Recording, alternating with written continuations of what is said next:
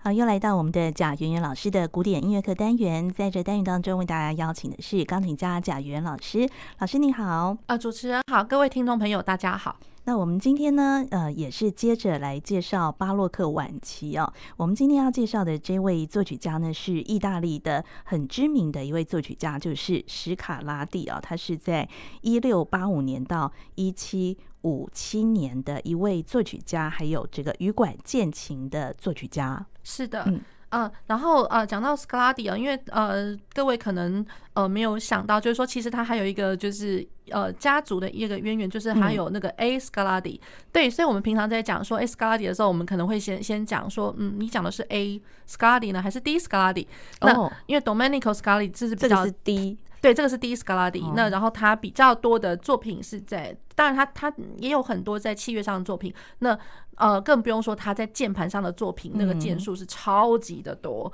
对，那 A Scarlatti 是他爸爸。哦，原来是这样。对，那所以就是说，键盘键盘作品的话，我们第一个可能会联想到是 D Scarlatti，而不是 A Scarlatti。哦，对，所以键盘音乐是 D Scalati，他写的比较多。对对对。哦，那像在那个意大利的那个史卡拉蒂歌剧院，就是以他们家族来命名的吗？嗯，这个我可能还要再去，对，要再去做一下研究。哦，对，对啊，我也很想要，就是希望有有有朝一日有机会可以去看一看。嗯，对，所以所以这个施卡拉蒂也是在这个巴洛克晚期的著名的这个键盘音乐的作曲家。嗯，他的音乐的风格哦，跟我们之前所讲的那个呃，像是呃优雅风格啦，或是易感风格哦，还有没有一些比较明显的不同啊？哦，好，因为提到就是像 Scotty 的话，他意大利人嘛，嗯，那其实我会觉得就是说，除了他之外啦，就是还有其他一些就是在意大利的，就是一些作曲家，我觉得他们的那个。嗯，不能说是相通或相关联，可是我会就是当去好好去研究、去仔细看他们的一些呃作品的养成，就是说他们自己的呃作品风格养成，还有说他们学习历程或者说工作历程来讲，他们几乎就是经历了大大部分时间，好像就是呃不是呃毕生都在意大利里面。嗯，他可能小小时候可能呃比如说出生在意大利的哪里，然后再来可能就是说因为工作的关系，然后去到伦敦，然后去到了西班牙，然后去到呃就。就就是到处的旅游这样子，一直旅途，然后到最后可能呃，再过一阵子之后，呃，再回到他们自己的祖国里面。嗯、那他们祖国像意大利的话，其实老实说也也又也不是说只有那么一小块地方，因为他们比如说像呃斯卡拉蒂的话，他其实他待过了，比如说威尼斯啊，然后呃 Vatican 呃就是那个梵蒂冈教教皇那边，嗯、对，然后罗马这样子，嗯、所以他待过了很多很多地方，可能南边意大利、嗯、北边意大利之类的。对，那所以我会觉得，就是说，论这些，我会提到，就是说，他们呃，就是到处去的原因哦，也就是造就，就是说，我们可以看到他们的作品里面，就完完全全不是说百分之百的纯意大利，可能很明快，风格明快啊，或者说什么的。那我觉得，尤其像斯卡拉蒂来讲的话，我觉得他很难能可贵。他光看他的那个钢琴奏鸣曲哦，呃，奏鸣曲的这个，我可能待会还会再提。特别另外讲一下，可是论他的钢琴奏鸣曲的这一个作品来讲的话，嗯、总共写了大概五百五十多首，哇，真的太可怕了，很可怕。那然后就是大概是从他的、嗯、呃他的嗯、呃、年岁上来讲，应该是五十多岁，一直到他的早期七十出头的时候，嗯、他这二十年间就是一直在创作这些东西，就创作了五百多首。对对对，那、哦、所以这五百多首他。我们绝对不会去找到就是一模一样，好像说全部都是风格明快啊什么的。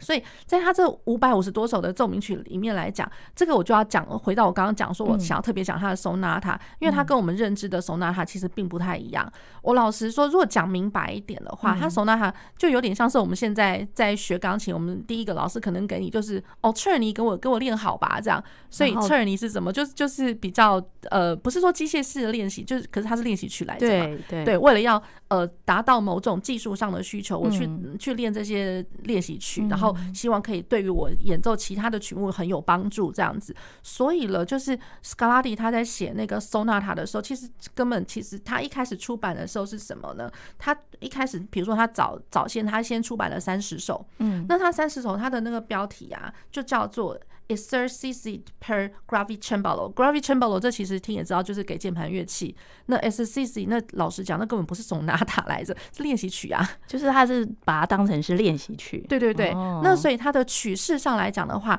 我们就更不要提说什么什么第一主题、第二主题，什么城市发展在线，这些都不用再讲。对。那所以其实来讲的话，比较常会看到的，比如说是二段体。哦，或是三段体，对，那所以它的架构来讲，就是不不会太大，然后也有也简单简单，可是就在这样子的一个架构简单的里面，我们可以看，就是它可以不用在曲目上面的标题就写说我这是要给什么什么练习，可是。当我们真的给它练下去，钻进去一头钻下去看的时候，就发现。哦，这个是对位练习。哦，这个是牧歌风格的一个练习。Oh. 然后如歌如歌式的练习，因为练习曲不是只有在动手指头，有的时候是歌唱性也要练一下。对 对对。那有的时候你会听看看到，就是说哦，这是慢板练习耶。嗯、那如果说遇到快板的东西的时候，嗯、就会发现说哇，这是根本是大跳练习嘛，咚咚咚咚咚咚之类的。所以他都有把它分门别类，就是针对每每一首都是针对某一个技巧来做写作的。呃一个或到两个，就是很明白，就是一一弹进去之后就发现，哦，这个这是在练这个东西，大跳，有时候是超过两个八度的那种大跳，这样，对，那或者说手手部，比如说左手右手在那边交错的，嗯，对，交错手，或者是说像那个，呃，我觉得有一个很很有趣的，比如说像呃拨弦乐器，如果我说平常我们在讲说曼陀林或是吉他或者什么的，我们常看到什么样的技巧？这个这个这个就是一直在拨同样的一个东西，一直一直嘚嘚嘚嘚嘚嘚之类的，嗯，对，那所以他的键盘的作品里面也有这样子一个同音的重复，哦，同音反复，而且又又超级快的速度，嗯，那这个就是完全就在模仿那个拨弦乐器来着，是，那可是这个是意大利风格嘛？其实也不是啊，这个就是拨弦乐器，这个这个其实比较常看到是西班牙，嗯，对，西班牙，那然后再过来就是说还有一些舞蹈性的风格，嗯，那舞蹈性的话，可能当然意大利、西班牙都有，对对。对，所以。我觉得在 Scarlatti 他的这个五百多首这个钢琴作品来讲的话，真的是什么风格都有。哦，超级厉害。对、嗯、对，好，所以我们今天要介绍的第一个作品是，呃，我先介绍第一个，就是说，呃，比较像是二两个声部在对唱，可是有的时候也会还是会听得到一些主音音乐的风格，这样子。是他的呃作品 L 三六六 K one。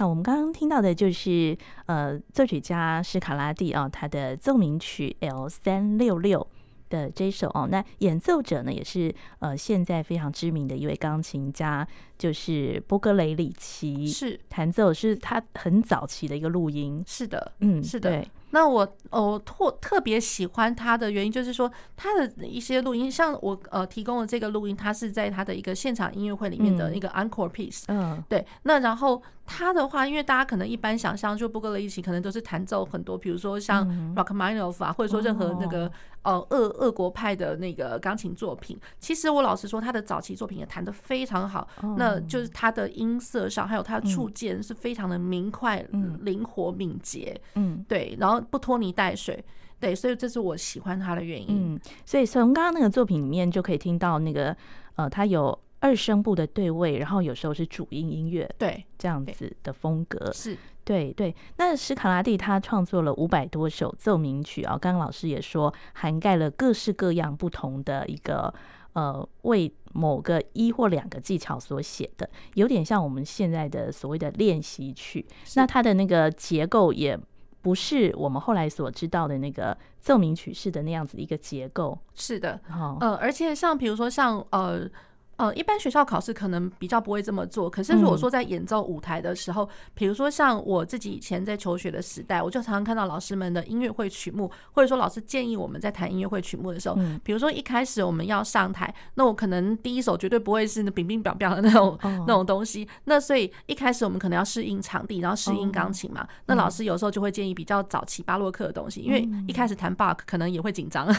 对，那所以就是弹斯卡拉底，或者说其他，比如说像我我之前有提提。到比如说 Rameau 或 Couperin 的那个键盘组曲，好，那弹 Scarlatti 的时候，老师们也会建议哦，就是哎，那嗯，比如说他这么多首，那我弹一首的话，好像又短短短短的，那所以老师就会呃给一些建议，比如说我就挑一两个，比如说快的跟慢的一组，或者说快慢快。三个一组，当做有一点点像是等于等于就是说我三个手拿塔，然后变成好像是一个一大个的一个作品来来弹。那快慢快之外，再来可能就是说我呃可也可以挑选，因为反正五百多首嘛，那。嗯，它的那个调性上也可以来挑一下。可能我一快一慢的话，我可能就是挑一大调一小调，或者是说两个都同一个调之类的。那快慢快的话，可能就会有一些呃，比如说近细调关系的这些呃，就是这比如说取三个近细调的作品，手拿他作品，然后一起来弹。对对。那我们接下来来介绍的。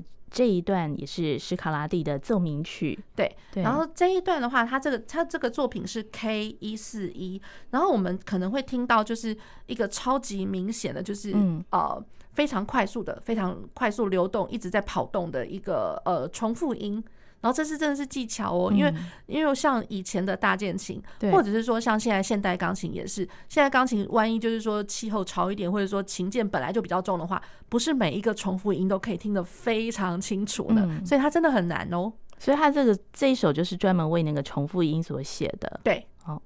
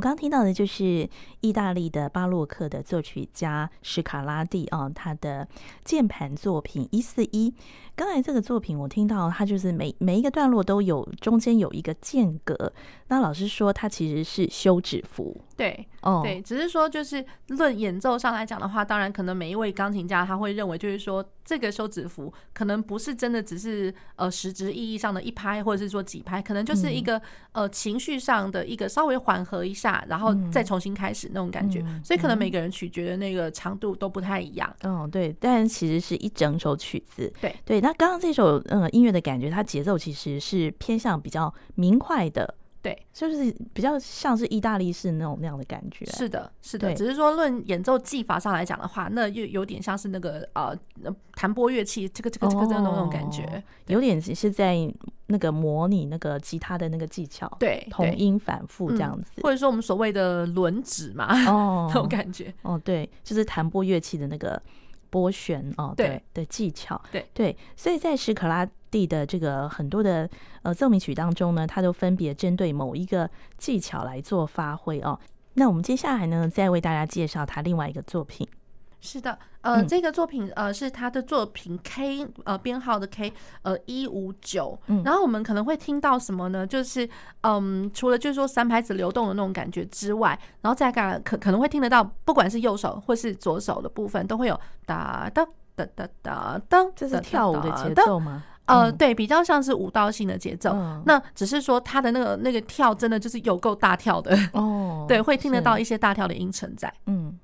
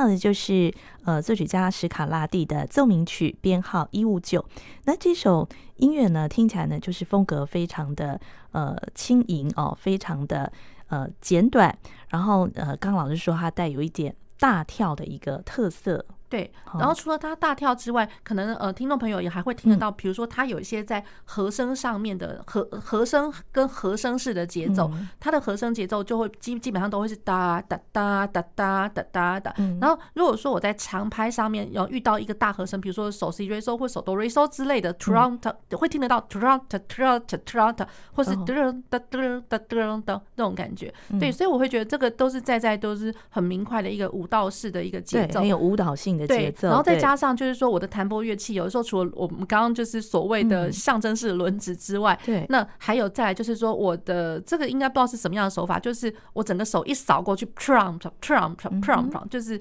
呃一一个手扫过去，手势扫过去，然后我就所有的全都拨到那种感觉。哦，他所以他刚刚有模拟这样的一个技法，有有有，就是他的那个声音就和声式的 trum trum trum trum，对，那所以。这样子的一个和声式节奏，除了在呃弹拨乐器之外，其实我有的时候会可以也可以更联想到，就是说，我觉得以前 Baroque 的那个呃的时候，有一些弦乐的一些功法的拉法，那嗯，感觉上它也会是其中一种呃特色啦。那有时候会听得到，比如说我的长呃怎么讲，我的。重拍上面啦，重拍的长音好了，我重拍长音，我的我的那个弓会用的特别的长，而不是说只是象征性的，可能用一小段的弓。如果我在拉弦的时候，那我可能一小呃长段的弓下去，然后我回弓的时候少少一点点，对。那然后我在下弓的时候，有可能呃那个弓也不可能是实实在在的拉，有可能会是侧弓，所以会造造成一个就是在长音重拍的时候，有的时候会听到。嗯，有时候是很实在的音色，有的时候是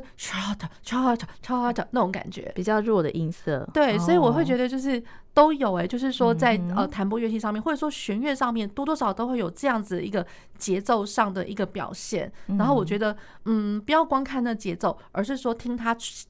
发出的那个声响的音色，那就真的很别有一番风味。这样、嗯、对，而且他的作品呢，因为都非常轻盈短小，然后接受度也很高，那比较。不像在巴洛克那个中期或者是早期那样子对位非常的鲜明的感觉嘛？对，反而就是说他呃这样子一个巴洛克晚期，就是呃听起来是风格明快的，然后大家听一听也会觉得就是说，哎，我的构句啊，可能可能两小节、四个小节一一个单位，然后就一直听得出来，我可以预期我下一个可能也是有点对称的那种感觉了。好，那然后它的主题，然后呃我在一首曲子里面，我可能主题主题的素材不会放到。太多，对，可能一个顶多到两个，嗯，那然后一个到两个，那呃，我主题跟主题之间，我一定会有一点铺陈，要不然我主题这个讲完了，然后换第二个主题跑出来，那可能就一块一块干干的这样子，对，那所以就是说，我的主题在衔接到下一个段落的时候，它的那个铺陈。呃，我觉得那是一定有的。那嗯，只是说它的铺陈不弱。呃，比如说后面一点，可能古典的晚期，或者说浪漫乐派开始，我的铺陈可能有可能是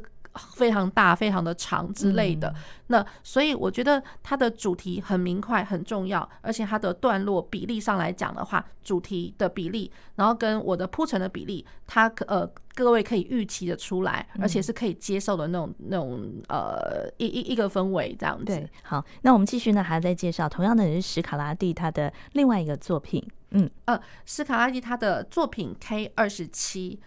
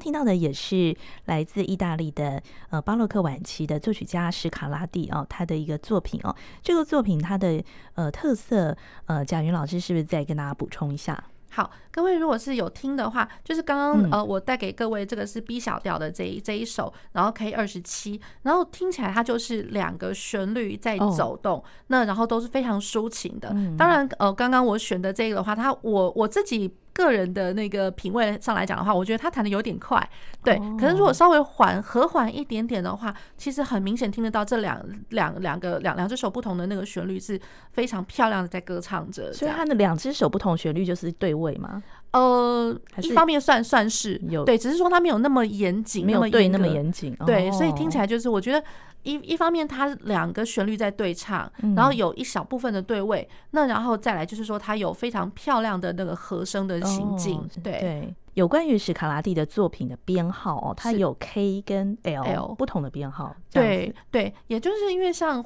呃，回到我们刚刚一开始有在讲他的作品实在是有够多，就是光那五百五十首以上的这个这个奏鸣曲来讲的话，好，那所以了，就是嗯，论作品编号哦，那我们一般在讲编号的时候，有时候可能作曲家自己就会有编号，对，那可是有的时候他的编号，呃，就是作作曲家他自己手稿有的时候会遗失，或者说怎么样的一些一些就是不可考的一些状况哦，那所以不见得就是说他自己编号，我们每一个都可以找得到，那也不见得就是说他每一个。编号都会被当时的出版社愿意给他出版，所以有的时候我们可能在出版，有时候会听到，比如说是呃遗作啊，或者说、嗯、对，对，或者说他的作品编号，哎，当时没有编进去，后面才又补补遗的那种作品编号也有可能。嗯、那像斯卡拉蒂的话，就会呃，就是有呃，现在有两位学者，一个是 Kirkpatrick，一个是 Longo。好，那这两位人是他们他们编出来，他们会以他一个就是他们心里面认为的呃。找到作品的一个时序上面，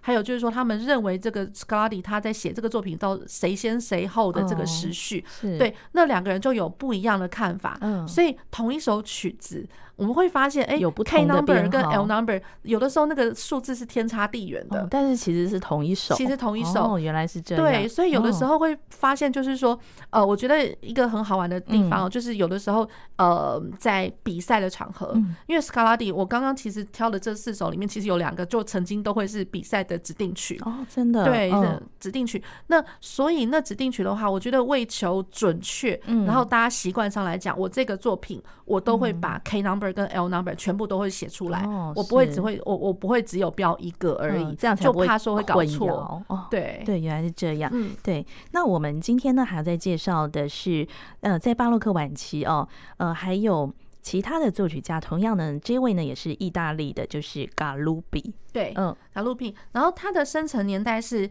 一七零六年到一七八五年。嗯，对，所以也就是说，已经是晚期巴洛克，甚至已经呃开始走到那个古典乐、古典时期的早期了。这样，在意大利，那然后我觉得卡鲁皮也是很好玩，就是说跟我刚刚讲的一些作曲家哦，他们都一样，就是说他们在工作或者说他们早年在学习一些，就是他们的历程上来讲，绝对不是只有定居在一个地方而已。所以卡鲁皮的话，他曾经他有到了呃威尼斯，然后他也曾经到过圣彼得堡。然后最后他呃 settle，他最后是定居在 San Marco，对，所以我觉得他的历程也是蛮有趣的。然后在嗯他的钢琴作品来讲的话，他写了超过九十首的奏鸣曲。哦，然后他有写一个单独乐章的奏鸣曲，他也有写五个乐章的那种奏鸣曲，对，所以这个他的变化就比较大一点。那呃，通常来讲的话，就是从音乐，我刚刚讲说从一个乐章到五个乐章，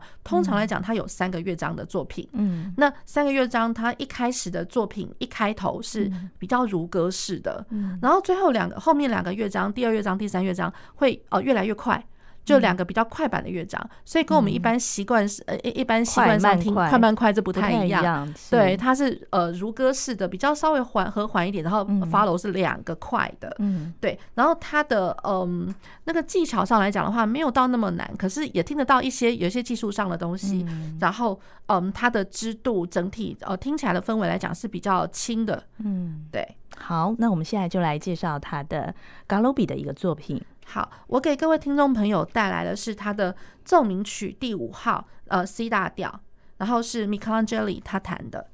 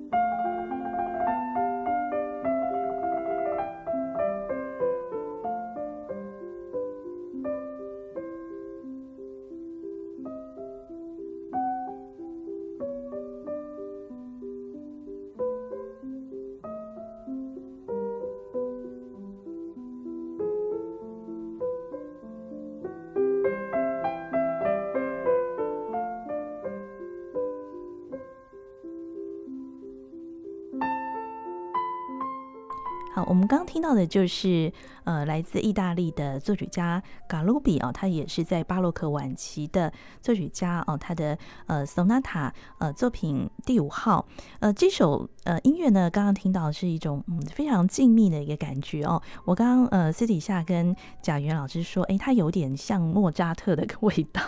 是啊，那我觉得就是说呃就是。C 大调，然后听起来很纯净、很单纯。那然后加上就是说，它的旋律也就是如歌似的，然后加上就是很很好听那种感觉。然后他的左手的伴奏啊，他。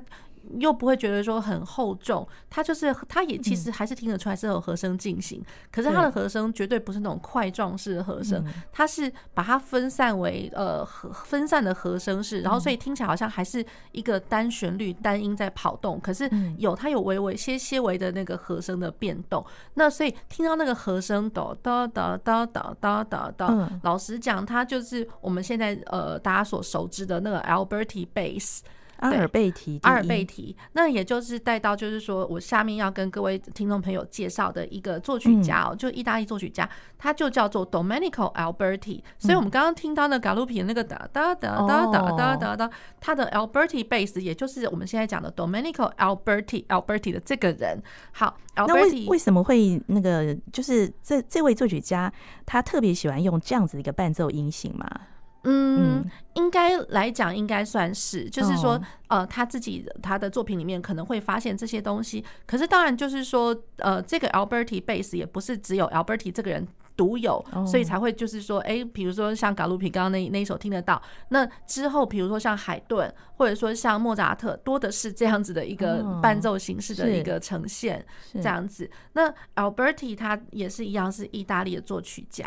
那然后是一七一零年到一七四零年，所以他活得很蛮短的，有点可惜。那嗯，就是他手边他有呃八首的那个奏鸣曲，嗯，那奏鸣曲它通常来讲都是呃两个乐章就一对一对的来，那两个乐章那呃有通常会使用是呃那个二段体的方式，那所以我给各位听众朋友介绍的会是他的呃那个作品第一号的那个。